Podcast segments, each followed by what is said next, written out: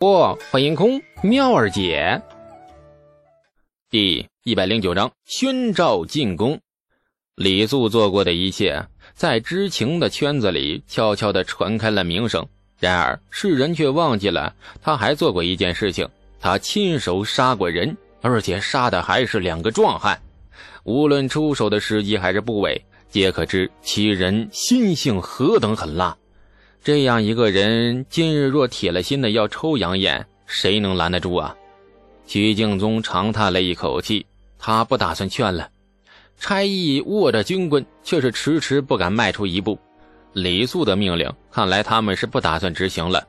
不执行，顶多丢了饭碗；但若执行了，丢的可能就是吃饭的脑袋。李素叹气，看来今日还得自己亲自动手。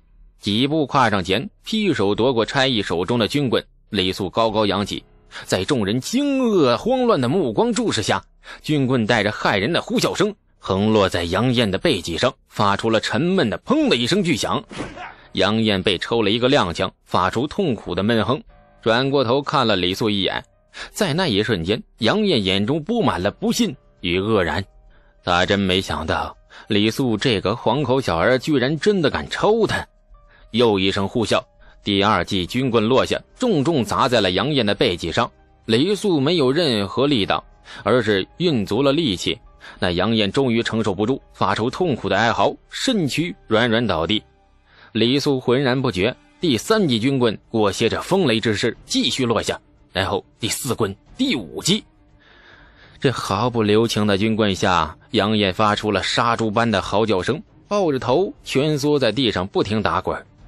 李素目光冰冷，像是一个冷静而疯狂的屠夫，任由屠宰的动物在自己脚下惨叫哀嚎。落下的每一棍仍旧那么坚定，那么冷静，连每一棍的力道都是那么的一致。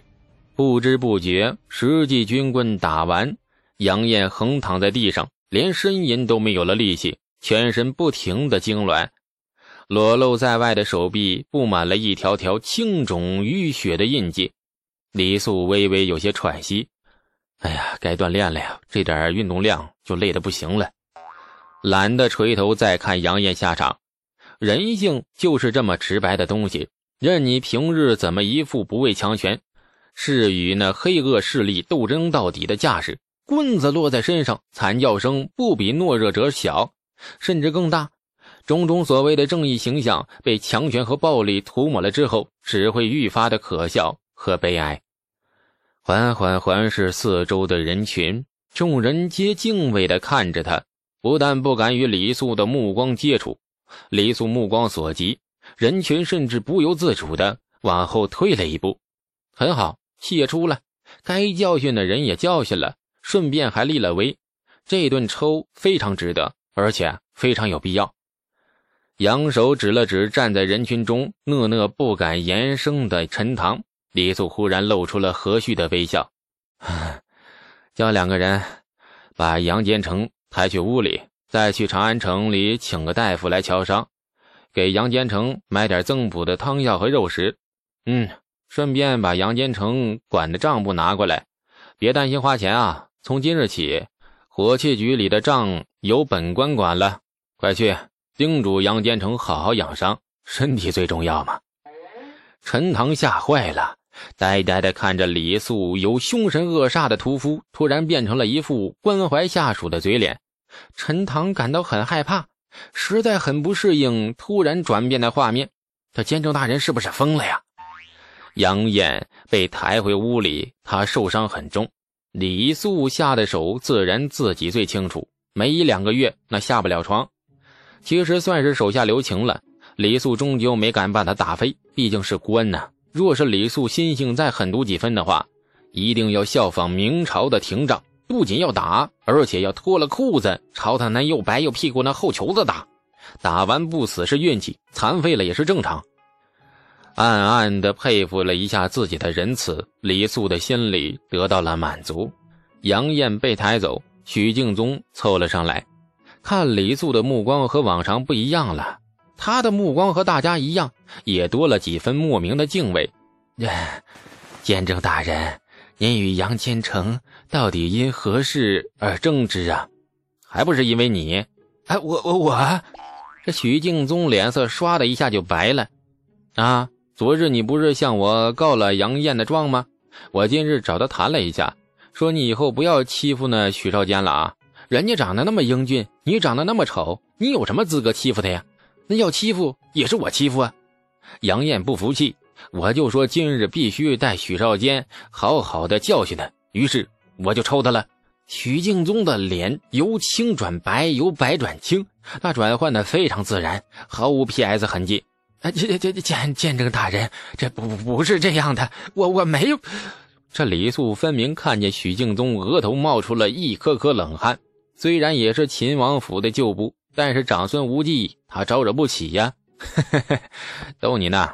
李素重重一拍许敬宗的肩膀，许敬宗如同充气娃娃陡然被放了气似的，整个人迅速卸了下来，透着一股子受到惊吓后的虚脱，然后悄悄转过身，遮遮掩掩的去抹眼角的泪水。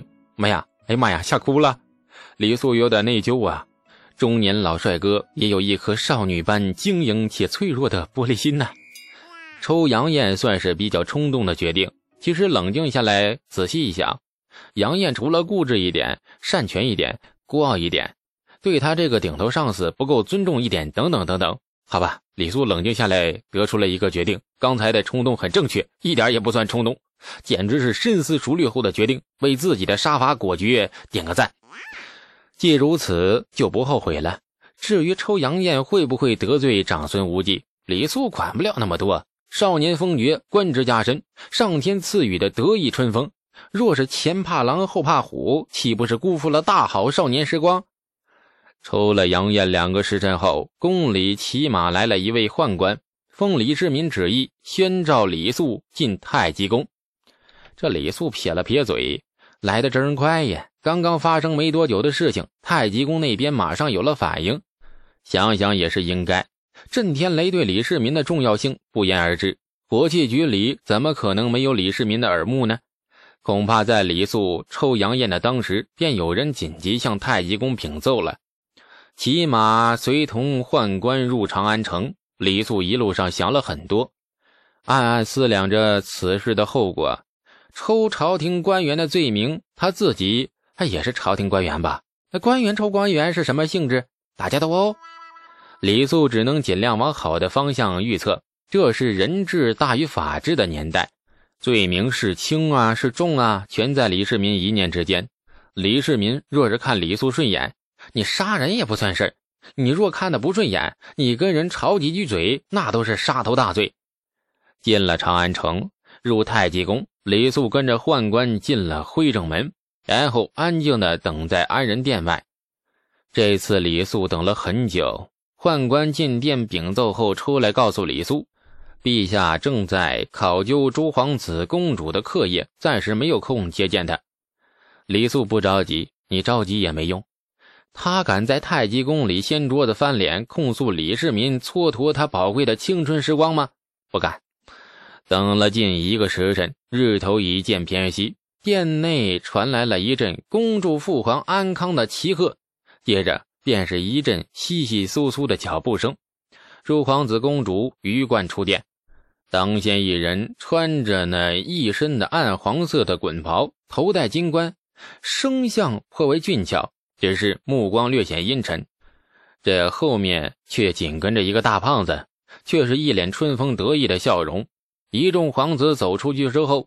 紧跟其后的便是一群年纪大小不一的公主，人人穿的是五彩六色，哎呀，仿佛一群穿花蝴蝶似的。李素眼尖，立时从一群花蝴蝶里发现了只着素色裙刃的东阳。东阳心中似乎有所觉，抬头一看，二人的目光在半空相遇，无声中传递着只有彼此才能意会的情愫。众人出殿之后。慢慢的朝着李素方向行来，李素眯了眯眼，马上清楚为首这人身份了。能穿黄袍戴金冠的，除了当朝太子，绝无第二人。哎，这李素站在大殿外的门廊下，避又无法避，只能整了整衣冠，躬身朝着众人施礼。哎，臣泾阳县子李素拜见太子殿下，拜见诸位皇子殿下、公主殿下。为首的果然是太子李承乾。见李素失礼，李承乾停下脚步。别的皇子公主不讨论对李素有没有兴趣啊，都只能停下。暗指太子最大嘛，别人你是不能抢在太子前面走的，你连并肩也不行，有逾越之嫌。你就是李素啊！李承乾的声音很亲和，目光甚至浮起了笑意，亲手将弓着身子的李素虚扶了一把。姑早知泾阳县出了一个了不得的少年英杰，自我大唐雄兵收复松州之后，李肃之名更是如雷贯耳。今日才得一见，果然是个难得的俊秀人物，难怪父皇数次夸赞。不愧是少年英杰之名啊！哎呀，太子殿下谬赞了，臣实不敢当。李素礼仪做得很足，回话时急忙又弓下了身子。东阳被远远的落在了后面，见李素这一本正经的模样，东阳嘴角抿了抿，不由想笑。想想这家伙在他面前卖诗啊、要钱呐、讨功等等无耻嘴脸，现在这个样子，那简直太虚伪了。这边李素和李承乾见礼之后，二人寒暄几句，说的都是一些无关紧要的闲话。